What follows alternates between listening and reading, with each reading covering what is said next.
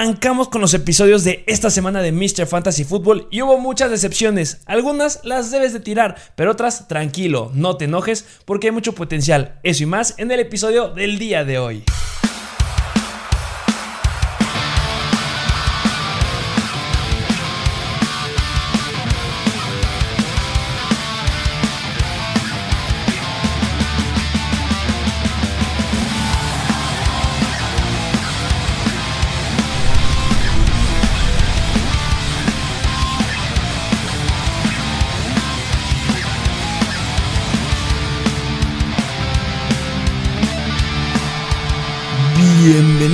A un nuevo episodio de Mr. Fantasy Football de vuelta en el estudio. Sí, ya de vuelta, que es diferente, sí, se siente completamente distinto. Se siente completamente distinto, ya cerrando casi, a punto de cerrar los partidos de la semana 3. Nos falta ver a los Cowboys en contra de los Eagles el día de hoy, que, Sí. uy, se viene bastante interesante y ya quiero ver ese backfield, Tony Pollard, Ezequiel Elliott, cómo los combinan.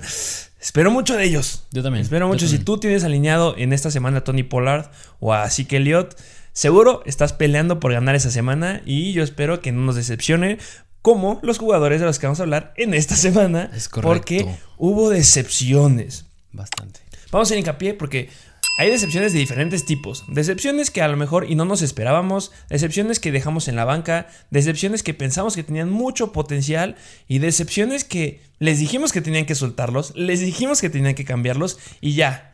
Oficialmente son decepciones y ahorita va a estar más difícil cambiarlos. Pero ya llegaremos a ese punto, ¿estás de acuerdo? De acuerdo. Eh, a ver, un jugador que tú- yo te preguntará rápido, un jugador que te haya decepcionado en la semana número 3.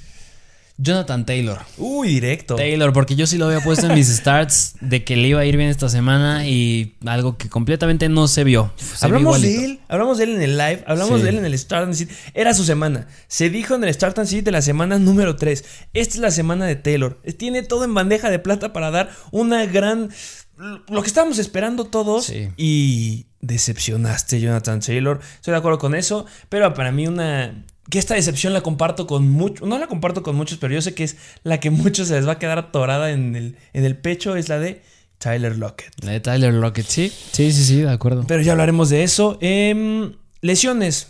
Eh, esta semana no hubo tantas lesiones importantes. Hubo muchas lesiones, claro que sí, Sí. Pero no hubo tantas lesiones como en la semana número 2. No, ahí que se rompieron un buen de corebacks corredores. Em, vamos a tomar algunos puntos importantes. Y para eso, pues, obviamente, necesitamos un análisis de pues Mr. Fancy Doctor. Sí. Entonces, la lesión número uno. ¿Cuál fue la lesión más importante de esta semana? Pues el pick número uno de todos en los drafts, Christian McCaffrey. Se nos rompió Christian McCaffrey de los Carolina Panthers. Em, punto importante, se subió un video justo en el, en el partido, el día del partido del jueves. Se subió un video en la plataforma de Mr. Fantasy Doctor en Instagram y se dio un análisis breve. Ahí lo tienen todo el tiempo, lo pueden ir a ver sin ningún problema para despejar las dudas que llega a generar.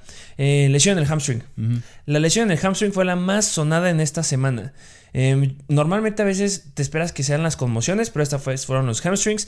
Y los hamstrings sí son de preocupar, más o menos. ¿Por qué? Porque te puedes esperar desde una semana hasta seis semanas. Vámonos rápido para, para que lo tengan una idea. Cuando ustedes vean que hay una lesión en el hamstring de algún jugador, no podemos tener un diagnóstico final al, al momento, porque en el estadio hay radiografías. Lo que se necesita para llegar a un diagnóstico final de una lesión de hamstring es una resonancia magnética para poder ver la lesión en los músculos. Que el hamstring, que recuerden que si les dicen el tendón de la corva es porque no tienen ni idea, no sigan esas personas en fantasy, es el músculo que pueden ser los isquiotibiales, así les dicen algunos, o los cuatro o tres músculos que están atrás, semitendinoso, semimembranoso y bíceps eh, o el bíceps este, que está detrás de- del muslo. Eh, se clasifica en tres grados este tipo de lesiones. En la primera no se ve ningún grado de edema o de lesión en la resonancia magnética. Grado 2 se ve una lesión de menos de 50% y grado 3 lesión de más de 50%. En español, ¿qué significa? Lesión grado 1 me pierdo una semana. Lesión grado 2 me puedo perder de 2 a 3 semanas. Lesión grado 3 me puedo perder hasta 6 semanas. Un ejemplo, Tyrod Taylor en la semana 2 se lastimó, tuvo una lesión que yo considero que debe haber sido grado 2, a lo mejor el 50% y pegándole, lo colocamos en IR y no juega mínimo 3 semanas. Ajá. Christian McCaffrey, ya dijeron que no lo van a colocar en IR. No, eso no es la, lo que desean hacer. Si hay cierta o daño, se va a perder la próxima semana y tomará mucha relevancia ahí el backfield con Chuba Howard y Royce Freeman. Ya les hablaremos de estos jugadores en los waivers. Pero pues sí, va a estar fuera unas cuantas semanas. Es una lesión nueva. La verdad yo no me esperaba que se lesionara de, del muslo. Me hubiera esperado a lo mejor que se reagravara del tobillo. Pero era baja la posibilidad. Pero, pero bueno, esa lesión. Y múltiples lesiones de hamstring. Hablando de AJ Brown. Eh, otra lesión de hamstring que hubo por ahí. Eh, ¿Te acuerdas de alguna otra que se llegó a subir? La de... Um, Juju Smith Schuster creo que también tuvo ahí una. Eh, James White se tocó de la cadera similar a lo que tuvo este, bueno, no similar, hay que los estudios, a lo que tuvo Fitz, Fitzmagic en la semana número uno, si no mal recuerdo. Entonces hay que seguirlas, hay que estar atentos. Eh, nos duele, Christian McCaffrey se nos va por unas cuantas semanas, pero no todo está acabado. Hay muchas cosas que se pueden hacer. Y pues ya, basta de hablar de cosas médicas. Vámonos a lo que vinieron. Vamos a las decepciones de la semana número 3. Sí, las decepciones. Que estas, pues siempre hay. Siempre hay. Y vámonos de lleno, ¿qué te parece? Empezando siempre con un orden con los corebacks. Corebacks, jugador número uno. Teddy Bridgewater. No hay muchos corebacks. Sí, ¿no? nada más, nada más Teddy Bridgewater. Y Teddy Bridgewater nos decepcionó. A ver, a ver. Estas hay que empezar a explicar la decepción. ¿Por qué consideramos que fue una decepción si lo iniciaron como 20% de personas? ¿Menos? ¿Por qué es una decepción? Pues a ver, tenía un juego bastante favorable en contra de los Jets. Ahí se resume el juego. Estaba teniendo muy buena química con Cortland Sutton. Los Jets entiendo que habían parado muy bien a los wide receivers en semanas anteriores, pero al quarterback le había estado yendo muy bien. Ya había sido Sam Darnold o incluso Mac Jones, que pues Mac Jones no brilló tanto, pero bueno, es novato. Y Trey Bridgewater mm, o sea, no lo hizo. No lo hizo mal, porque no tuvo intercepciones, ni tuvo turnovers, ni hizo fumbles pero se quedó bastante corto. Digo, al, al, final del día, pues yo creo que el plan de juego de los Broncos era ganar el partido a cualquier costo y si el costo era que Bridgewater no tuviera grandes números, así se fueron. Algo que duele en fantasy, pero en la vida real pues funciona. Y yo, yo creo que es lo que pasó. En esta y sí, fue lo que pasó. ¿Cuántos puntos fantasy nos dio? 11.8. 11.8 puntos fantasy y bueno, por aire tuvo 25 intentos de pase, completó 19. Eso nos generó un porcentaje de pases completos de 76%, 235 yardas aéreas y 9.4 yardas por target. Corrió 4 veces, 24 yardas, 6 yardas por acarreo. Sí, se quedó muy corto. Esperamos muchísimo más. Lo hemos puesto múltiples veces en los starts. Repitió segunda semana de los starts porque había dado una muy buena semana 2. Y múltiples veces en waivers. Pero pues esta vez no sabemos si puede estar en waivers. Ya hablaremos de los wide receivers que tuvieron ahí mucho que ver. Nos sorprendió lo que pasó con Corland Sutton. No sé a ti. Sabíamos que Tim Patrick tenía mucho potencial y por eso era nuestro número uno en waivers en la semana 2.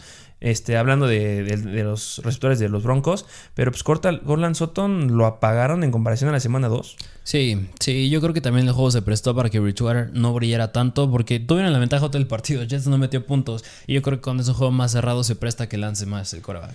Y en la semana 4 van contra Baltimore. Entonces, pues no, no, no. Pero si con los Jets no pudiste sacar un buen partido, brother, contra Baltimore que fundieron a Jared Goff que tenía muchísimo potencial como tú, lo dudo. Sí. Y bueno, ese es el que consideramos nuestra gran decepción de corebacks. Obviamente hubo malos corebacks. Podemos hablar, por ejemplo, Trevor Lawrence tuvo una mala semana, pero pues no esperábamos mucho de él porque era un sit. Eh, Zach Wilson, obviamente, Mac Jones, pero pues no esperábamos tanto como de Teddy. Sí, sí, sí. Este, bueno, coreback, Teddy Bridgewater, decepción. Vámonos con los running backs. Running backs, que aquí el número uno es Mike Davis, los Falcons. Claro que sí, Mike Davis. Sí, y Mike Davis, pues nos, lo dijimos en el live, no nos gustan los running backs de los Atlanta Falcons, pues ahí está Mike Davis. Mm, o sea, dio 11 puntitos fantasy, pero pues, no son muy relevantes. Cambia algo. Cuando iba a empezar, antes de que empezara, hace tres días, ¿qué decíamos de Mike Davis? Mi postura con Mike Davis, y tú la compartías conmigo, es: Mike Davis es el corredor número uno. No nos gusta ese backfield porque las reparticiones de acarreos está bastante extraña. Parecía que era 60 para Davis y que era 40 para Codarrell Patterson. Pero les dijimos, si necesitan meter a uno, vayan con Davis. Davis sigue siendo un flex, Coradel Patterson sigue siendo un flex de emergencia, porque no sabemos cómo va a estar. Ya ahorita ya sabemos más. Sí. Mike Davis estaba en nuestros jugadores que debías de vender porque pesaba el nombre. Pero ya pasó el tiempo, ya oficialmente es una decepción, no te lo van a aceptar. Pareciera que tiene buenas estadísticas. ¿Qué te ves, ver si nos dice las estadísticas que tuvo? Sí, a ver, nada más 12 attempts, 50 yardas, 4.2 yardas por acarreo, que son buenas. Cuatro, le lanzaron cuatro veces, atrapó los cuatro y para 20 yardas, 5 yardas por recepción. Bastante malas, eh, considerando lo que hizo Cordell Patterson, pues él tuvo muchísima relevancia en el ataque terrestre, mucho mayor porcentaje del que vimos en la semana número 2. Ya, yo puedo decir que no es 60-40, yo ya me voy en 50-50. Y pues la próxima semana van contra Washington. Brother, si no le pudiste correr a los Giants, ¿tú crees que le vas a poder correr a la defensiva de Washington? No, para nada. Entonces, pues decepción y pues ya hablaremos de él en los jugadores este, que debes de vender, comprar y pues también algunos datillos ahí a lo largo de los episodios de la semana, pero sí, Mike Davis, decepción y pues ya pasó el tiempo de que tuviera una relevancia su nombre porque no te lo van a aceptar. Así es. Siguiente jugador. David Montgomery de los Chicago Bears. Así es, Montgomery que pues defraudó igual con 7.5 puntos fantasy en Liga PPR. Bastante malos.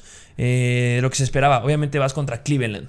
Cleveland es una muy buena defensiva. De eso no lo podemos negar. Ya hablamos de Washington y ahorita tocamos a Cleveland. Es una gran defensiva. Eh, Montgomery, ¿nos gustaba? Sí. Nos gusta más en ligas estándar, por supuesto, porque tiene un gran potencial ahí en los acarreos. Ya le estaban dando oportunidades por el ataque aéreo, que eso nos gustaba también. Pensamos que Williams no iba a tener el impacto que estábamos pensando contra Cohen, pero ante un escenario que tenía todo a su favor con un coreback nuevo, que debían apoyarse hacia el ataque terrestre, no pudo. No pudo porque solamente promedió 3.4 yardas por acarreo en 10 intentos, generó 34 yardas en total, lo buscaron 4 veces por aire, atrapó 2, 21 yardas, 10.5 yardas por recepción. Aquí viene una situación difícil. Fue una decepción, pero la próxima semana van contra Detroit. Una pésima defensiva en contra de los running backs, hasta lo que vimos con los Ravens esta semana. Sí. Pero pues siguen siendo malos. Sí, Entonces aquí viene un debate. Yo Montgomery para esta semana lo consideraría un running back 2, no sé tú. Sí, o sea, Montgomery son de los jugadores que a pesar de que haya sido una, una decepción esta semana y no haya dado esos puntos que nos hubiera gustado, sigue estando en tu alineación. Si lo sigues metiendo, porque yo creo que esto nada más es como una piedrita en el camino, como le dirían. Una fuerte piedra. Y yo creo que el juego contra Detroit fue una historia completamente diferente contra Baltimore, porque ni Tyson Williams ni Latavius Murray brillaron mucho. El que más fue fue Lamar Jackson y hasta eso ni tanto. Así que, pero bueno, Montgomery es un running back que sabe más correr, o sea, no es un Tyson Williams, no es un Latavius Murray, es más un, running back muchísimo más sólido y en, contra de Detroit es un escenario muchísimo más favorable. Entiendo que todavía va a jugar Justin Fields, pero siento que se presta más para que Montgomery ahora sí pueda tener un, mejor juego. Sí, que ya hablaremos de Justin Fields. Nos dirán, ¿por qué no están las decepciones de Justin Fields? Pues porque nadie les dijo que empezaran a Justin Fields. Eso nunca se recomendó. Era emocionante verlo, pero. Sí, era ver ese partido. Nosotros estábamos viéndolo todo el tiempo y cuando vimos que ya era casi el segundo cuarto y mi compadre Fields había completado nada más un pase, fue como, ¿qué está pasando en este equipo? Sí, sí. Ah, ya hablaremos más en, detalle de eh, Justin Fields y obviamente de todo el ataque de los Chicago Bears. Pero ¿qué te parece si nos vamos al siguiente running back que decepcionó? Gran sorpresa de esta semana, ¿eh? Sí, sí, este jugador que, bueno, podría llegar a ser entendible más en ligas PPR, que es en lo que nos basamos, y ah. es Nick Chubb. Nick Chubb de los Cleveland Browns decepcionó y decepcionó fuerte. Sí, fuertísimo porque pues se esperaba que tuviera un mejor juego en contra de los mismos Chicago Bears. Hablando del mismo juego, pues nada más hizo 8-4 puntos. 8.4, mm, bastante bajo. Después de lo que vimos en la semana 2. Sí, y mira, yéndonos un poquito más a los números. Tuvo 22 attempts, que es bueno, le siguen dando bastante volumen. 84 yardas, 3.8 yardas por acarreo, bastante deficientes para un jugador como Nick Chubb. Y aquí está el detalle, no tuvo nada por aire. Ay, ¿qué pasó? No tuvo nada por aire. Llegó, se fue Jarvis Landry, llegó Del Beckham, que había un esquema ahí en el ataque aéreo, pero no pensamos que fuera tan drástico. ¿En qué momento ibas a pensar que Nick Chubb no lo iban a buscar por aire? Ya lo dijiste, sabemos que su potencial es en ligas estándar. Él sabemos que su efectividad es en yardas después del contacto y que no es un running back que que esté dentro del top 3 en ligas PPR, a diferencia de las estándar, que sigue estar dentro del top 5 en los drafts, pero que no le lance ni siquiera una. Y aquí pasa algo. ¿Qué pasó en su contraparte? Que Karim Hunt tuvo una semana de miedo. Sí, Hunt esta semana que te hubiera gustado que hubiera sido la semana pasada que a ti te gustaba. Es que a ver, tú enfrentas, tú tienes un escenario de tus running backs. Y yo te digo, ¿contra qué equipo prefieres que se enfrenten tus running backs? ¿Contra los Houston Texans o contra los Chicago Bears. Los Houston Texans. ¿Y qué pasó? Me los apagaron. Y después de ver una pésima actuación de los dos, era obvio, dijimos, Karim Hunt, aguas, necesitamos estar seguros de que sí tiene ese potencial que nos estaba dando la semana pasada, porque tampoco había sido explosivo en la semana 1. Tuvo sí puntos, pero no eran unos puntos que era, ah, qué confiable running back 2 es como la temporada pasada. Dijimos, algunos aguántenlo porque necesitamos ver. Y esto sí me sorprendió, fue de las grandes sorpresas de esta semana, una gran decepción, pero Karim Hunt, wow ya la próxima semana, Karim Hunt todo el tiempo adentro. Si me hiciste esto con Chicago, no lo puedo creer. Sí, sí. Y pues Nick Chubb, bueno, más en ligas estándar, yo creo que es muchísimo más sólido a lo mejor y no cae tanto como una decepción. Pero pues, en ligas PPR lo hace más dependiente al touchdown. A que sí tiene que tener un touchdown como lo vimos la semana pasada para que sí tenga un buen juego. Y en este caso, pues, si hubiera tenido un touchdown, se iba hasta 14 puntos. Algo muchísimo mejor algo que no pasó y pues como no tiene nada por aire en ligas PPR, pues es más una decepción que también eh, este, de todo este análisis me encantaría remarcar que no es que ya sean malos los running backs en contra de la línea de Chicago, sino que la línea de Chicago está levantando bastante la mano. Pues la línea de Chicago tiene el potencial de frenar a los running backs, porque en la semana 2 me apagaron a Joe Mixon, en la semana 3 me apagaron a Montgomery, entonces me apagaron a Nick Chubb, por ejemplo. Ahí como que Karim Hunt pudo levantar la mano, pero la próxima semana van los Chicago Bears en contra de Detroit y aguas de Android Swift. Quiero ver Jamal Williams, a ver si el potencial de ataque aéreo que tienen ustedes dos puede encontrar esa línea de Chicago. Va a estar muy interesante ver a esos dos running backs que, pues si Karim Hunt, que tiene un ataque aéreo muy bueno, pudo ganarles. A ver, tienes a dos de los mejores running backs por ataque aéreo. Quiero ver qué hace Chicago. Pero nos estamos desviando un poquito de Nick Chubb. Nick Chubb fue una decepción, pero eso no quita que no lo dejemos de considerar para las próximas no, semanas. Para nada hay que entender algo. Hay jugadores que debes de meter. Por más adverso que sea el escenario, debes de meterlos. Porque son de los que drafteaste en el round 1 y round 2, quitando a Jonathan Taylor. Este sí los debes de meter. Aunque sea un equipo difícil. Háblese de Joe Mixon, háblese de Andrew Hopkins, háblese de Stephon Diggs, háblese de Cherry Hill. Tienes un mal juego, pero te va a doler, te, va, te duele que den un mal juego cuando los tienes en tu alineación, pero te va a doler el cinco veces más si los tienes en tu banca te dan un buen juego. Sí, sí, 100%. Eso fue un pequeño paréntesis. ¿Qué te parece si vamos al siguiente? ¿Cuál es la siguiente decepción de running backs de esta semana? Que hablando de Detroit, este jugador sí tenía un escenario bastante favorable y no sé qué pasó con él. No entiendo. No, que es de los Baltimore Ravens, Tyson Williams. ¿Qué pasó con el backfield de Baltimore? A ver, que, que alguien me explique, que alguien ponga un comentario. Si alguien tiene esa respuesta de qué pasó ahí, que nos lo diga, porque yo sigo sin entender. vimos el juego, vimos estadísticas y no entiendo. No entiendo, o sea, sabíamos que iba a ser un consenso de running backs. Sabíamos que Tyson Williams, que Latavius Murray y que Davonte Freeman ya tenía relevancia, iban a estar en un consenso, pero no sé qué clases de consenso son los que tienes con tu running back 1, 5 attempts. Sí, no, y más ver a un running back que es el primario en ese equipo y después de ver lo que hizo Aaron Jones la semana pasada en contra de Detroit. Por mucho consenso que tengas, yo lo llegué a decir, este Tyson Williams va a llegar mínimo en promedio de las 10 a las 15 acarreos. ¿5? ¿Es en serio, Ravens? ¿5 acarreos? 5 acarreos para 22 yardas, 4.4 yardas por acarreo, que pues sí fue relativamente efectivo. Y por, no, por aire no lo buscas nada. Y el running back 2 que está de, que el running back está como sigue siendo un consenso, pero que estaría en teoría detrás de Tyson Williams, que es la Tavis Murray, solamente 7 7 acarreos para 28 yardas, 4 yardas por acarreo y por aire lo buscas nada. Sí, no, o sea, de verdad, ese juego yo hubiera esperado que lo hubiera dominado más Baltimore en general. Entiendo que fue un enorme cierre con ese récord de Justin Tucker. 66 yardas. Pero yo hubiera esperado que fuera un juego muchísimo más cerrado y más dominante por parte de Baltimore. No cerrado, dominante al 100%. Sí, más bien dominante. Y, y, nos apagaron a todos lados. Baltimore apagó a la ofensiva de los Detroit Lions, que Swift tuvo una muy buena actuación. Jamal Williams también tuvo una actuación bastante aceptable. T.J. Hawkinson se quedó dormido, no fue a jugar. Sí. Pero no me esperaba que apagaran tanto a los Baltimore Ravens.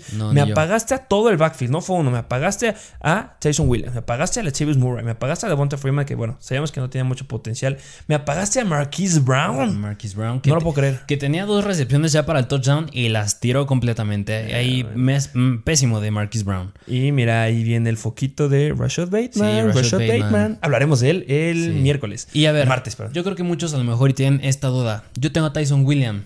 ¿Qué hago con él? ¿Qué haces con él? Pues lo que debes de hacer es yo aguantar.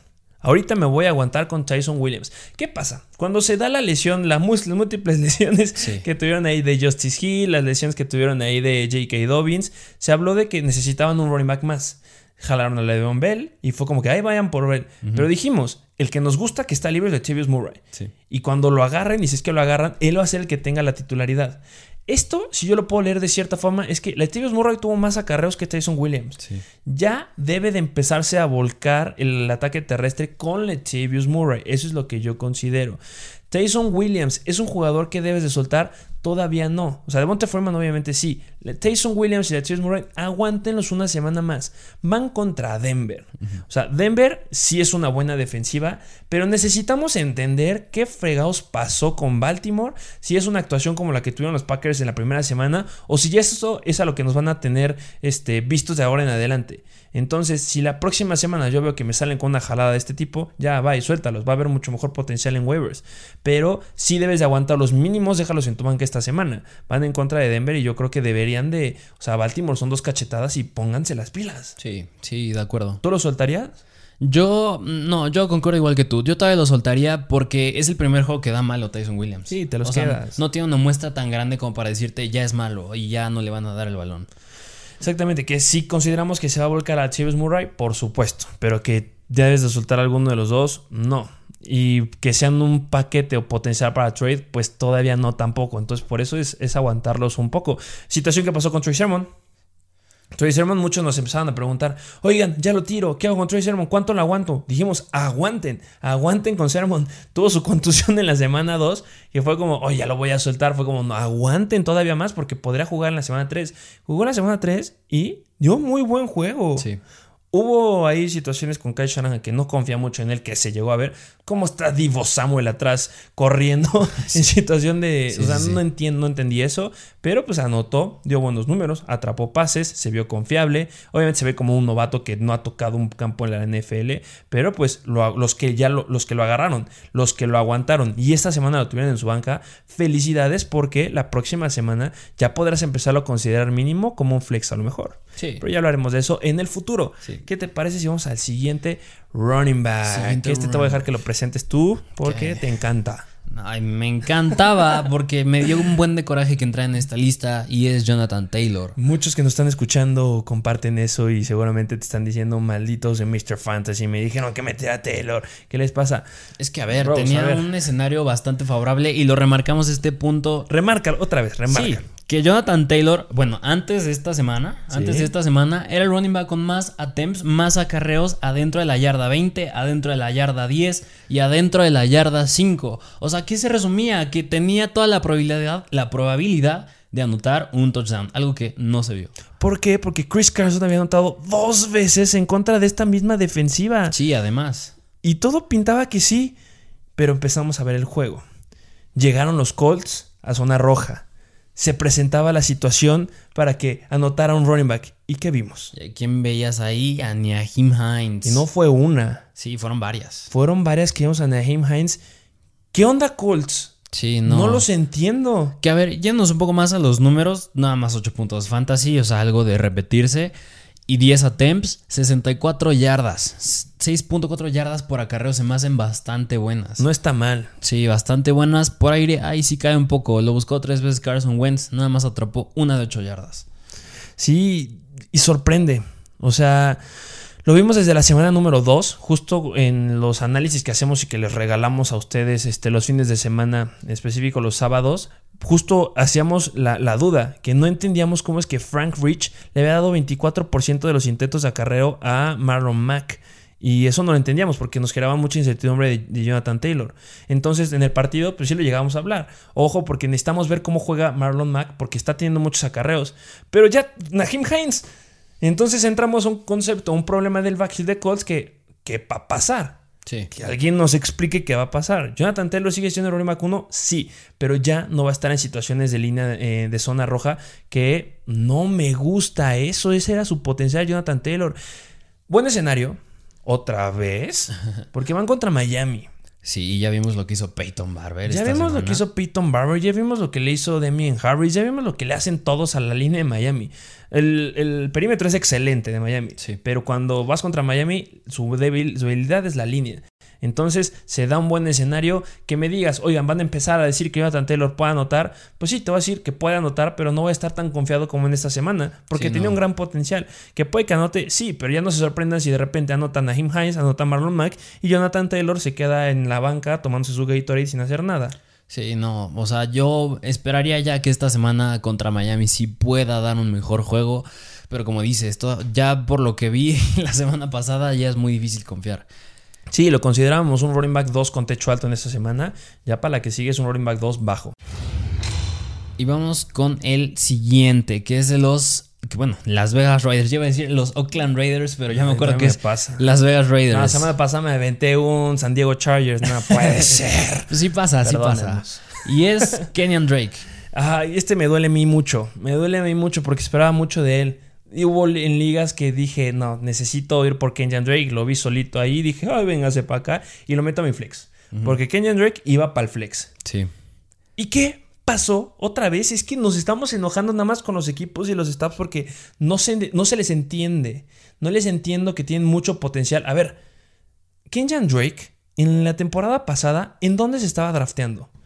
Mm, En el los round número uno. rounds, sí. Tú lo agarraste en el round Sí, 1 en la liga, tú lo agarraste bastante. en el round 1. Entonces tienes un gran running back con un muy buen potencial, que tiene las lesiones y su problema, Sí, bla, sí, bla, sí. bla. Pero tienes un corredor que su plus siempre había sido las situaciones en zona roja, que le daban el balón ahí y que lo sabía anotar y que lo sabía convertir. Y de repente llegan los Riders y se enfrentan contra una situación con este Josh Jacobs de a los dos nos gusta anotar. Vamos a ver cómo se la reparten. Y quedó que se le va a quedar Josh Jacobs y Drake va a tener mucha relevancia en el pase. Hago hincapié, mucha relevancia en el pase. Entonces se lastima Josh Jacobs. Entonces tienes un corredor que ya te ha demostrado que puede ser un running back 1, que está 100% saludable. Y vamos, yo espero que le des todo el juego. Sale la noticia de Peyton Barber la semana pasada. Sí. Ok, va. Quitamos a Kenyan Drake como un running back 2 y se baja como flex. Y viene esta semana en contra de Miami. Ya lo dijimos, si Miami nos ha demostrado que son malos en algo es en la carrera. Y eso le daba un gran escenario a Kenyan Drake, a pesar que ya habíamos visto a Peyton Barber. Pero déjame, te pregunto otra vez. Vemos que están en situación de zona roja, que ha estado corriendo Kenyan Drake. ¿Y qué es lo que vemos en el backfield de los Raiders? A Peyton Barber. A Peyton Peyton, Barber, Barber. Que se llevó toda la casta en ese juego. Vamos a decir las estadísticas para que se, se enojen con nosotros. Sí, sí, sí. Kenyan Drake hizo 8 acarreos, 24 yardas y 8 yardas por acarreo. Por aire tuvo 6 targets, completó 3 de estos, 33 yardas y 11 yardas por target. ¿Cuánto hizo Peyton Barber? No, hombre, 23 acarreos. Empezando por ahí, 23. En contra de 8. Sí, 23, 111 yardas, 4.8 yardas por acarreo. O sea, algo bastante bueno que yo no me hubiera esperado un jugador de- como Peyton Barber. Un touchdown y por aire ahí sí ya están un poco más similares. Tuvo, le- lo buscaron 5 veces, atrapó 3 para 31 yardas, 10.3 yardas por recepción. Un total de 23.2 puntos fantasy. Algo que yo creo que nadie se esperaba. O sea, creo que nadie lo consideraba ni siquiera en waivers o para agarrarlo. Y si fuiste las pocas personas que lo hicieron, pásame tu suerte y tu tino porque, wow. Sí, no, no me ¿qué lo onda? esperaba. 111 yardas. No, muy irreal Eh, Peyton Les Barber. voy a decir un dato. La temporada pasada Peyton Barber estuvo con el Washington Football Team. En el Washington Football Team, en 16 juegos, logró 258 yardas terrestres. ¿Cuántas- ¿Sabes cuántas lleva ahorita? ¿Cuántas? Lleva 254 yardas. Está jugando muchísimo mejor. En tres juegos, que en teoría serían dos, Sí, nada dos. más, ya lleva 254 yardas. Sí, está corriendo muy bien Peyton Barber. No, perdón, 143 yardas. Sí, me estoy, vol- estoy volando, perdónenme. Bueno, pero aún así son 143 bastantes. yardas. 143 yardas en comparación 258 yardas, más de la mitad de lo que hiciste en la temporada pasada con Washington. Sí. ¿De dónde vieron ese potencial los Raiders? Sí, y yo a lo mejor y te podrá decir que Drake, pues sí, tenía el plus por aire y que lo buscaron seis veces. Es bueno, pero pues es que a Peyton Barber lo buscaron cinco, nada más una menos. O sea, lo que está haciendo Drake, Peyton Barber dice, yo lo puedo hacer también y puedo hacer hasta más. O sea, y, eso no es bueno para Drake. Y, más efectivo, bueno, casi igual de efectivos y pues sí, 23 puntos, puntos fantasy. Adivinen dónde va a estar Peyton, Barber en esta semana. Pues en waivers. ¿Por qué? Porque mi compadrito Josh Jacobs le encanta estar lastimado y ahora va a estar interesante. A ver qué hacen los Raiders. Vas a, va a regresar, yo creo que ya esta semana ya regresa Josh Jacobs, ya su lesión en su dedo del pie, que baste de eso, y van a encontrar a los Chargers. Los Chargers son de las peores defensivas en contra de los running backs. Si no, pregúntenle cómo le fue a Giovanni Bernardo. Wow, Giovanni Bernardo. Sí, les dijimos que se alejaran del backfield de Tampa Bay. pero le fue increíble. Entonces, vas a tener ahora tres running backs. Háblese Josh Jacobs, Kenjan Drake y Peyton Barber. ¿Qué vas a hacer? Me sales con una jalada de un consenso y voy a jalarte los pelos. Y yo creo que, o sea, lo pueden hacer, porque digo, a fin de cabo, los coaches y el equipo busca ganar y. Pero no están, el es que no están acostumbrados a sí, va a ser una, nueva implementación. Va a ser un sistema completamente diferente si lo hacen. Yo creo que van a agarrarse a un, no caballo de batalla, pero sí un, un corredor que va a tener mucho más relevancia. Pero la pregunta es quién va a ser. Yo creo que a lo mejor y podrían, no sé, pensar que Josh Jacobs sigue siendo el titular, claro, pero ya más propenso a lesiones. Y que es, sí te voy a dar el balón. Pero pues como ya me estás demostrando que no resistes, voy a meter aquí a Peyton Barber porque este igual está produciendo y se lo está ganando. Sí, y entonces a Kenyon Drake me lo mandas a la banca. Sí, yo creo que Kenyon Drake sí está cada vez me más. Me duele, me duele nuestro, en las Drake y Josh que nos estaba para esa semana. Por una lesión, mira, es Josh, eh, Drake, Josh y Barber. Sí, sí, Qué bonito se escucha. Vamos a la siguiente decepción de esta semana. Siguiente de ese mismo partido. Que, pero ahora del lado de los Dolphins y es Miles Gaskin. Que esta no me duele tanto, porque ese es, un consenso. Consensos en la NFL, por excelencia, los Miami Dolphins con Gaskin, Ahmed y Brown.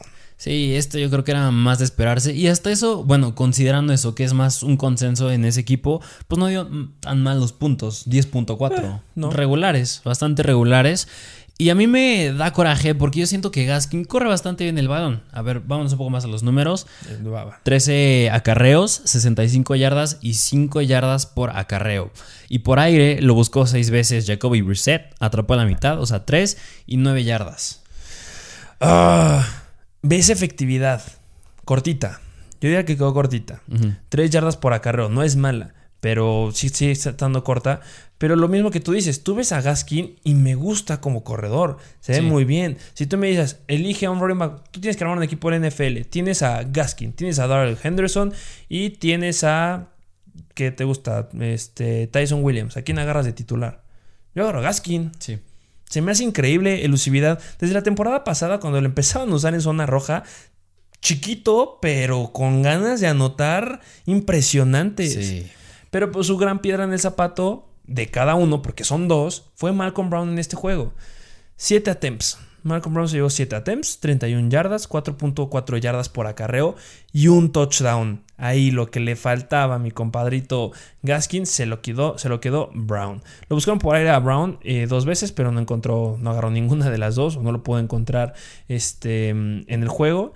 Y pues ese touchdown, si se lo hubieras dado a Gaskin, ahí están, 16 puntos, lo que quieres de Gaskin. Sí, 100% de acuerdo, o sea, le, baja mucho el rendimiento que pues está Malcolm Brown y que pues lo llega a hacer bastante bien. Digo, Malcolm Brown también corre bastante bien el balón, está con los Rams la temporada pasada y lo hacía bastante bien y ahorita pues Gaskin lo hace bien también, pero sí también lo hace Malcolm, Malcolm Brown.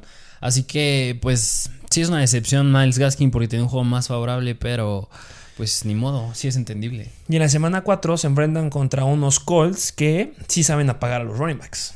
No lo saben fulminar, pero sí te, sí, te bajan su potencial de mucho. Semana 1 contra los Seattle Seahawks, que Chris Carson no hizo gran cosa tampoco. En la semana 2 contra los Rams, que pues, me rompieron a Doral Henderson, que empezó a levantar la mano Sonny Mitchell. Y en esa semana jugaron contra los Titans, que bueno, pues tampoco Gaskin es un Derrick Henry. Entonces, situación difícil que se viene para ese backfield. Tienes a a Gaskin, pues hay que empezar a pensar en un plan B. Sí, sí, de completamente de acuerdo. Vamos al siguiente. Siguiente, que este ya lo tocamos un poquito antes de iniciar con las decepciones. Tú lo tocaste con el análisis médico y es Christian McCaffrey. Al tocado de esta semana, Christian McCaffrey Se nos rompió, bueno, se nos rompió, tuvo una lesión en el hamstring en contra de Houston, generó solamente 7 acarreos para 31 yardas, 4.4 yardas por acarreo y por aire lo buscaron dos veces, completó esas dos para 9 yardas y 4.5 yardas por recepción. Generó 6 puntos fantasy, bastante malos, pésimos, horribles, reprobables para un Christian McCaffrey. Se va la siguiente semana en contra de Dallas. Eh, los Dallas Cowboys no es que sean una mala línea, este defensiva, no es una línea que sea como, como los Detroit Lions, pero al final de cuentas sí es una línea que pues podría haber cierta ciertos huecos que se puedan llegar a encontrar, pero no va a estar Christian McCaffrey, va a estar Chuba Hobart y pues se los dejamos para cuando hablemos el día de mañana de Chuba Hobart, pues todos los pros que podrá llegar a tener y pues se vienen cosas interesantes con él. Pero pues no nos adelantamos. Eso queda para el episodio del día de mañana. Pero pues sí, McCaffrey, una decepción esta semana. Y debes de armarte con muchas cosas porque la próxima semana vas sin Christian McCaffrey. Sí. Vámonos a los wide receivers. A los wide receivers. Que empezando con otro lesionado. Otra decepción, Sterling Shepard. Que me duele decir que son decepciones cuando son este, lesiones, pero pues es que lo son, porque cuando tienes tenemos tanto esperanza de ustedes, pues sí decepciona. Sterling Shepard contra los Falcons, igual, lesión en el hamstring y eh, solamente nos dio 3.6 puntos fantasy. Los Cardinals solamente 3 veces, atrapó 2, 16 yardas y 8 puntos yardas por recepción. Intentamos lo que pasó con los Giants. Los Giants fueron una fórmula que no conocíamos. Antes de que se iniciara el partido, eh, se escuchó, sonó un rumor de un reportero del New York Sports, no me acuerdo cuál es el, periódico de allá de Nueva York, que decía que justo el coach de wide receivers quería limitar a Kenny Golladay en este partido. Que fue lo que vimos al principio. Lo empezó a limitar. Pero tú quieres que haga el staff cuando se te rompe tu wide receiver 1, Sterling Shepard, y se te rompe el que podía tomar la relevancia de Golladay. Darius Slayton con también una lesión en el hamstring. A ver, pues no podemos hacer gran cosa, vamos a buscar a Goladay. Entonces, si tú nos llegaste a escuchar en el live que dijimos no se metan con Goladay, pues obviamente no se cumplió porque pues se rompió Shepard y se rompió este Darius Slayton y pues también se les rompió Blake Martínez, que es el linebacker. Ah, horrible lo que pasó ahí. Un aplauso para este Barkley que anotó. Espero que nos hayan hecho atención de lo que dijimos la semana pasada y que lo hayan agarrado barato, porque ya no va a estar barato. Y bueno, Sterling Shepard, checar cómo va con ese hamstring, lo que digan en la semana. Esperemos que no sea de mucho tiempo. Pero pues la siguiente semana van contra los Saints. Entonces, pues vean lo que hizo Jacoby Mayer esta semana. El que es el wide receiver uno de los Giants va adentro sí o sí. Sí. Vamos con el siguiente. El siguiente que, bueno, son, vamos a tocar uno primero, son del mismo equipo. Pero el primero que a mí me decepcionó más que el otro es Darnell Mooney de los Chicago Bears. Ay, Darnell Mooney que Darnell Mooney se quedó cortísimo, nada más lo buscó cuatro veces Justin Fields, atrapó una para nueve yardas. Es que ustedes dijeron que le iba a ir muy bien a Darnell Mooney. A ver, es que la semana pasada Justin Fields lo buscó como su wide receiver favorito. O sea, fue su favorito cuando entró Fields. Mooney fue el que tomó la mayor relevancia sobre Allen Robinson, que ahorita hablaremos de él. Pero pues Darnell Mooney era el favorito para este partido, considerando que era un juego relativamente fácil. Y no le fue tan mal. O sea, sí, o sea, intentando justificar es el injustificable. Pero pues se generó nueve yardas de su única atrapada. Pero para que entendamos un poquito lo que pasó en Chicago, hablemos de Justin Fields. ¿Qué te parece? ¿Qué hizo Justin Fields? Justin Fields, pues igual, se quedó cortísimo. Este no es excepción, pero es para entrar un poco en contexto. Nada más hizo 3.9 puntos fantasy, lanzó 20 veces el balón, completó 6, o sea, hace el 30% de sus pases, 68 yardas, 3.4 yardas por, por pase. Por tierra corrió 3 veces, 12 yardas. Y aquí está el punto clave. Punto clave, el gran meollo del asunto. ¿Qué fregaos con la línea de Chicago? 9 sacks. Y Miles Garrett, obviamente, él pues sí le tocó sobre, sí se llevó las palmas porque se trajo a Justin Fields de un lado para otro y en el suelo. Todo el día en el suelo a mi compadrito Justin Fields. Sí, no, 9 sacks es, es demasiado. ¿Cómo esperas que te generen algo los wide receivers cuando tu quarterback no está haciendo nada? Pasó la semana pasada con Joe Burrow y con Joe Mixon. Joe Mixon tiene mucho potencial en targets, pero le interceptaron casi tres veces seguidas a Joe Burrow. Pues, ¿cómo quieres que genere a alguien cuando tienes un quarterback muy deficiente? Hablemos de Allen Robinson. Solamente tuvo 6 targets, completó 2 pases, 27 yardas, 13.5 yardas por recepción.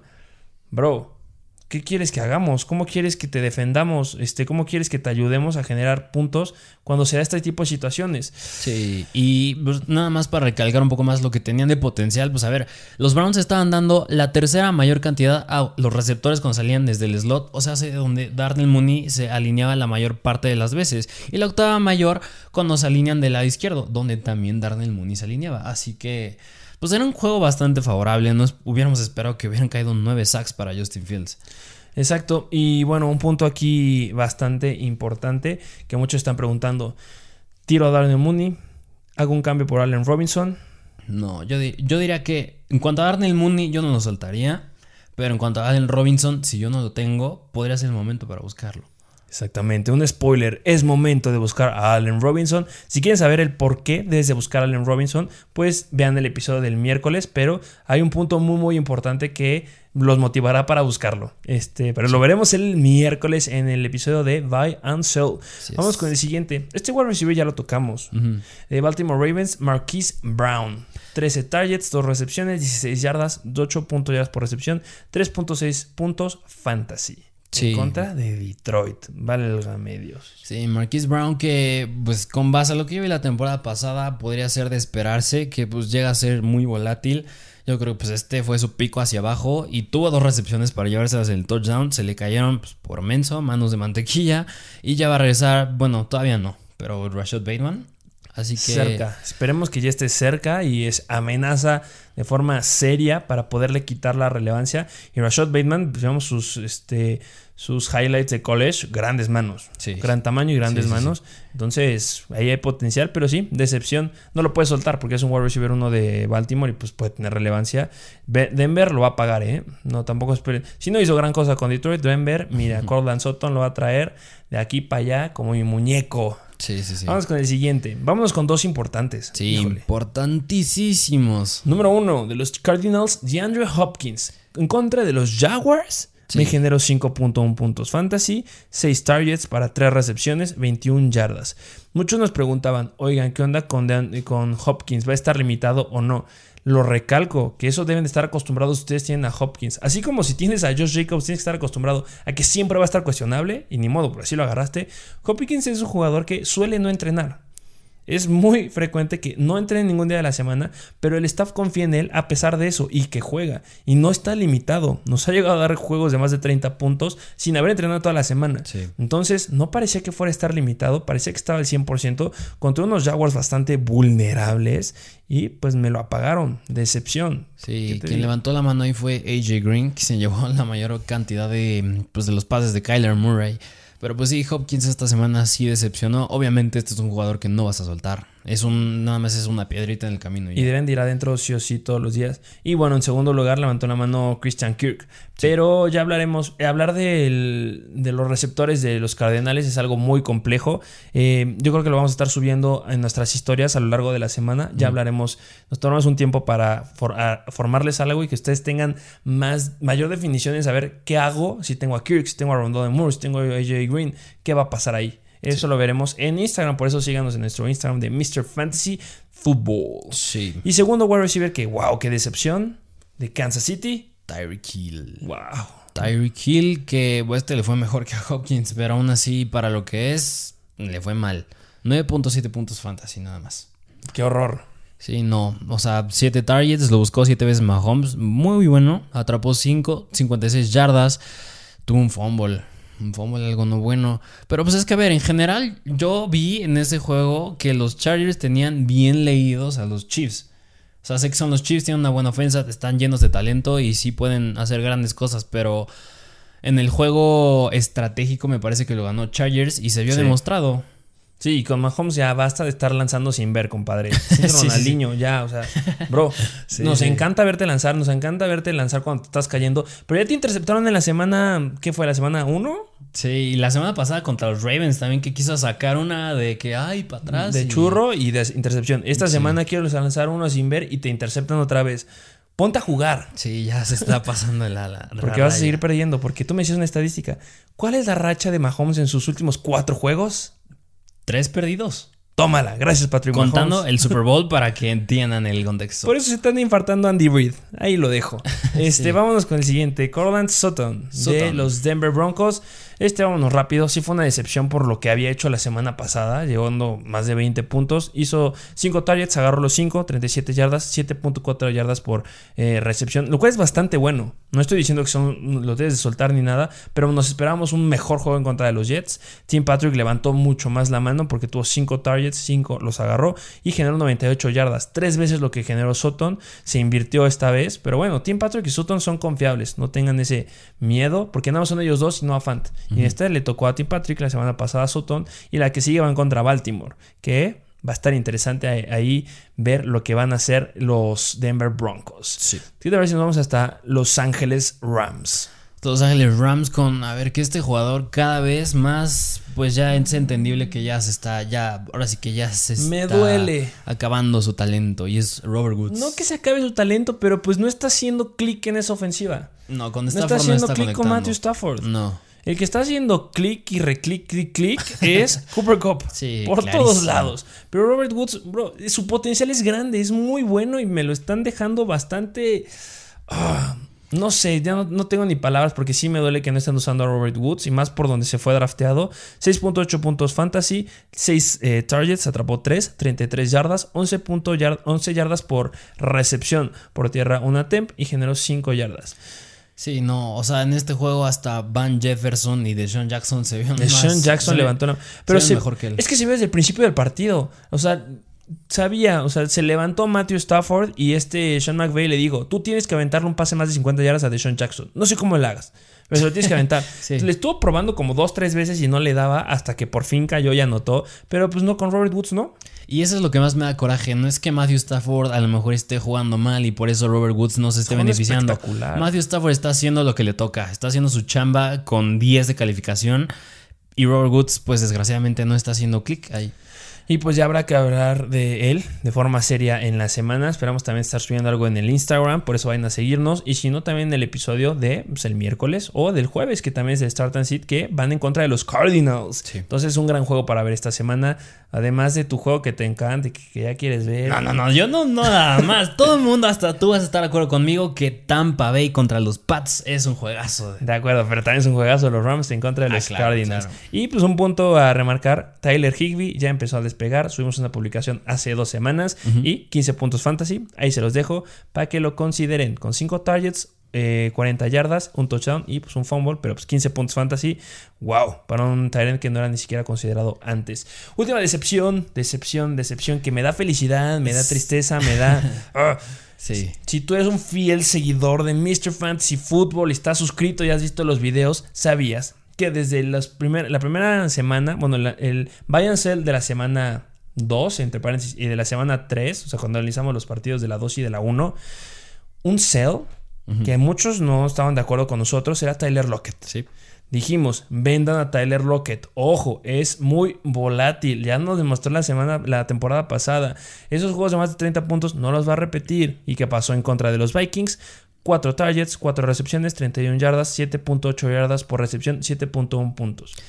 No estoy diciendo que sea su normal esto. Sí. ¿Estás de acuerdo conmigo? Sí, y yo creo que muchos aquí nos van a poder decir de que cuando le vuelva a ir bien, porque le va, a, le va a volver a ir bien. Claro. Van a decir, se los dije. Y es que ese precisamente es el problema. Lo dijimos en el ranking de los wide receivers antes de que empezara la temporada. La temporada pasada, Lockett era un receptor, fue el más inconstante. Fue más inconstante. Y esto es prueba de ello. O sea, no me cabe duda que en el futuro va a ser otro juegazo de 20 puntos, incluso llegando a los 30. Pero así como tuvo, va a tener otro juego así, va a tener otro juego como este, de 7 puntos. Así que pues Tyler Lockett es un ciclo de nunca acabar. Ahorita está abajo, va a volver a subir, claro que sí, pero precisamente tenías que venderlo para tener una opción muchísimo más segura y que no te pasen estas desgracias. Y ahí les va, la próxima semana van en contra de San Francisco. ¿Podrá sacar la casta? Claro que sí, pero yo le doy la beneficio más a DK Metcalf. Después los Rams, después Pittsburgh. A ver cómo te va ahí. Y ya para que lo empieces a considerar ahí. Y, si, y justo nos hacía una pregunta en el, en el live. Oigan, tengo a Tyler Lockett, lo cambio por Robert Woods, como ven? Dijimos, no, no, por Tyler Lockett puedes obtener cosas increíbles. Imagínate un, que hubieras hecho un trade Tyler Lockett a cambio de un Tyreek Hill que dio una pésima semana 2. Sí. Puede que te lo hubieran aceptado. Y que Tyreek Hill lleva dos semanas malas. Uy, pero o sea, ah, bueno, Taylor Lockett ya hablaremos de él, pero sí, Sí, aquí son puntos importantes que se dicen y algunos los agarran y otros, pues ni modo. Taylor Lockett es bastante inconstante. Vamos con los Tyrants. Tyrants. Que a ti me parece que este te duele un poquito. Sí, porque lo tengo. Kyle Pitts, ¿qué onda? ¿Qué hiciste? No, no hiciste tú, ¿qué hicieron los Falcons? Los Falcons fueron a jugar en contra de los Giants, que se esperaba que Kyle Pitts acabara dentro del top 3 de Tyrants, o mínimo del top 5, y 3 targets, 2 recepciones, 35 yardas, 17.5 yardas por recepción, 5.5 puntos fantasy. Pasó una situación en el partido. Ya cuando iba a ser el último touchdown, bueno, los últimos touchdowns que me iban a meter, se acercaban a zona roja y se vio como Matt Ryan le lanzó un pase que, o sea, salió Kyle Pitts dirigido a él, lo lanza y pues me lo voló como por 10 bolillos. Entonces fue como, ok, tranquilos, ya lo está buscando. Puede ser su, los 6 puntos que queremos para que no nos defrauden, nos decepcionen nuestros fantasies. Pero agarró Matt Ryan y le lanzó a su Tyrant favorito, la, la proeza, el mejor Tyrant que tienen los Atlanta Falcons. Lee Smith. ¿Quién carajos es, es neta con Lee Smith, ni siquiera Hayden Hurst. Neta. Lee Smith solamente tuvo tres targets, tres recepciones, 7 yardas y un touchdown. Que le quitó todo el potencial a Pitts, 9.7 puntos. Ah, sigo esperando cosas buenas de Kyle Pitts, pero qué ¿qué onda con los Falcons? Sí, sí. ¿En qué momento vas con Smith y no con Kyle Pitts? Ah, sí. Están desaprovechando su potencial. Y te voy a dejar el que sí a ti, porque este también te, así como me duele a Kyle Pitts, te duele a ti sí. Y es que en el ranking los Tyrants los debatimos. De hecho, estamos inciertos en quién poner primero y es TJ Hawkinson. Que TJ Hawkinson, como lo dijiste, se le olvidó que hoy le tocaba jugar, se quedó dormido porque lo buscaron dos veces Jared Goff nada más. Se fue a hacer su crepé del cabello y ya no, no llegó al partido. sí, sí, sí y atrapó esos dos. Estuvo bien, pero a ver, nada más 10 yardas y 6.8 puntos fantasy. Malísimos para un jugador como TJ Hawkinson. ¿Qué onda? El volumen que traía, o sea, el único target que tiene Goff. Lo principal, el único ataque además de Swift y de Williams en el aéreo es Hawkinson. ¿Dos veces? ¿En serio? Sí. Baltimore son buenos, pero no para que nada más sean dos veces. No, sí, no. Sí, no, o sea, se vio muy mal TJ Hawkinson. Obviamente es un jugador que no vas a tirar, obviamente es una piedrita más en el camino, pero pues quien ya hablaremos después de él y quien tomó relevancia es un jugadorcillo por ahí desconocido, un... Que ni lo van a haber escuchado. Un Calif Raymond. Calif Raymond tuvo 10 targets, atrapó 6 de esos targets, 68 yardas y 11.3 yardas por recepción. Oye, tengo que ir a ganar a Calif Raymond en los waivers esta semana. No, sí, ya hablaremos de él el día de mañana. Quintesefus. Quintesefus es un wide receiver que nos gusta mucho a los dos, pero pues se dijo, tiene un encuentro difícil. Lo pusimos en los seats. Sí. ¿Por qué? Porque regresaron los cornerbacks que suelen apagar bastante bien a los receptores de Baltimore. Y pues Baltimore levantó la mano y le quitó el potencial a Quintesefus. Y Caleb Raymond la levantó. No creo que sea algo constante, ya lo abordaremos mañana. Pero pues también sorprende que el segundo más buscado después de Caleb Raymond, que fueron 10 targets, fue Swift. 7 targets. TJ Hawkinson, 2 targets. No lo puedo creer. Yo creo que esto es lo más bajo que lo vamos a ver en toda la temporada, la sí, verdad. Sí, de acuerdo. Y pues lo puedes conseguir barato, no lo sé. Puedes intentarlo, lo veremos el miércoles. Vamos con otro Tyrant. Regresamos a Denver. A Denver, que es Noah Fant. Noah Fant en contra de los Jets. ¿Es en serio? O sea, hablando de lo mismo que dijimos que en Pitts en contra de los Giants, en contra de los Jets, nada más pudiste aventarle el, pase tres veces, dos recepciones, 15 yardas, 7.5 yardas por target. Iba muy de la mano, yo creo, con el juego de Teddy Richwater. Que Richwater, pues, o sea, no, no es que se haya visto mal, ganaron el partido, pero pues sí se quedó muy corto en sus números. Y eso que provoca, pues que se jala a todos, jala a todos por aire. O sea, si yo a mí me va mal, a todos nos va mal. Y ahí Solo entre Tim Patrick como que dijo, ay, yo sí me quiero salvar un poquito. Pero pues bueno. Sí, sí, sí. Y también nos gustó que Javonte Williams se anotó. Sí, ya, ya por fin ya cayó. Sigue estando ahí Melvin Gordon, le va bien también, pero mínimo ya toma más relevancia. De acuerdo. Pero sí, no afán una decepción, no lo tires, es un gran eh, Tyrant. Se viene complicado, porque contra quién va la próxima semana? Contra los Baltimore Ravens. Sí, contra los Ravens, que espero no repita el juego de TJ Hawkinson. Que esperemos que no, pero pues ya hay un antecedente que la va a tener difícil. Pero pues mínimo los Denver Broncos si tienen armas más sólidas o confiables en el ataque aéreo. Háblese de Tim Patrick, Corland Sutton y pues el mismo Noah Fant y pues los corredores, ¿no? Que nada que ver a lo que pues se enfrentaron en la semana pasada. Y el último. Que este me da gusto. me gusta pero me asusta. Sí. De los Tampa Bay Buccaneers, Rob Gronkowski. Rob Gronkowski, que venía de anotar dos touchdowns en cada partido, ahora sí se fue en ceros en touchdown. ¿Qué otro jugador repetimos aparte de Tyler Lockett que había que vender cuando estuviera alto? Rob Gronkowski. Que ojo, eh, porque nos gusta porque lo hemos cantado, que es un jugador que debías de vender cuando estaba alto, pero nos asusta porque yo esperaba mucho de él. Sí. O sea, si en las semanas pasadas dio mucho y no me lo esperaba, esta semana me esperaba más de él y, bro, 7 targets, agarraste 4, 55 yardas, 13.8 puntos yardas por target. O sea, nos diste 9.5 puntos fantasy. O sea, no me quejo, para un Tyrant es bastante bueno. Pero después de acostumbrarnos a anotar mínimo una vez o dos veces, nos traes con nada más 9.5 puntos fantasy. Sí genera bastante coraje porque no jugaba Antonio Brown. Sí. Lo tenían todo. Brady ¿Qué onda, Brady? Yo sé que metiste más de 400 yardas, pero ¿para cuándo encontrabas la, zona roja y la zona de anotación? Sí. Mike Evans se llevó otra vez los aplausos, pero pues sí, Gronkowski decepcionó. Sí, bastante. Así que pues ya no puedes vender a Gronkowski, no creo que te lo puedan aceptar. A lo mejor y vuelvan a anotar, claro que sí. Pero pues esta semana los Rams supieron leer bien y pararles a Gronkowski. Sabían que él era el, la opción de Brady en zona roja y en el touchdown y se los pararon. Así es. Y bueno, pues bueno, quedó como una decepción esta semana. Eh, hay volatilidad ahí, pero pues eso fue lo que nos dio en contra de los Rams. La siguiente semana van en contra de los Patriots y bueno, un escenario que Gronkowski y Brady van a estar al mil por ciento. Va a estar muy interesante ver qué sucede. Buenísimo. Y esos fueron todos los jugadores decepcionantes en esta semana. No los tiren a todos, hay que dejar que se paciente un poquito en algunos. Sí. Ayúdenos, ayúdenos suscribiéndose al canal de YouTube, dándole un me gusta, dejando un comentario si tienen ahí algo que les gustaría que habláramos o algún tema en específico. Estamos en toda la disposición de darles el mejor contenido. Ya se los dijimos, nos llegan demasiadas preguntas. Tenemos un problema con las preguntas, intentamos contestarlas, pero son demasiadas. Entonces nosotros preferimos invertir en ese tiempo en darles mejor, más contenido en videos y cosas más digeribles para que todos puedan contestar esas formas, esas preguntas de forma más fácil. Pero pues este de eso depende que nos sigan apoyando, que se suscriban al canal de YouTube, que si nos escuchas en algún podcast, tú dejes tus cinco estrellas, un comentario, que nos sigas escuchando, que nos compartas y también que nos sigas en Instagram, en Mr. Fantasy Football y en Mr. Fantasy Doctor. De verdad, es lo único que pedimos. No les estamos pidiendo nada más a cambio de la gran cantidad de contenido que les estamos dando. Muchísimas gracias por seguirnos. Eh, ¿Tienes algo más que agregar? No, igualito que tú. Suscríbanse, denle un like y digan sus opiniones. ¿Qué les gustaría que habláramos? ¿Y qué opinan de nuestros temas de capítulos? Así es. Muchas gracias por formar parte de la mejor comunidad de fantasy fútbol y nos vemos a la próxima.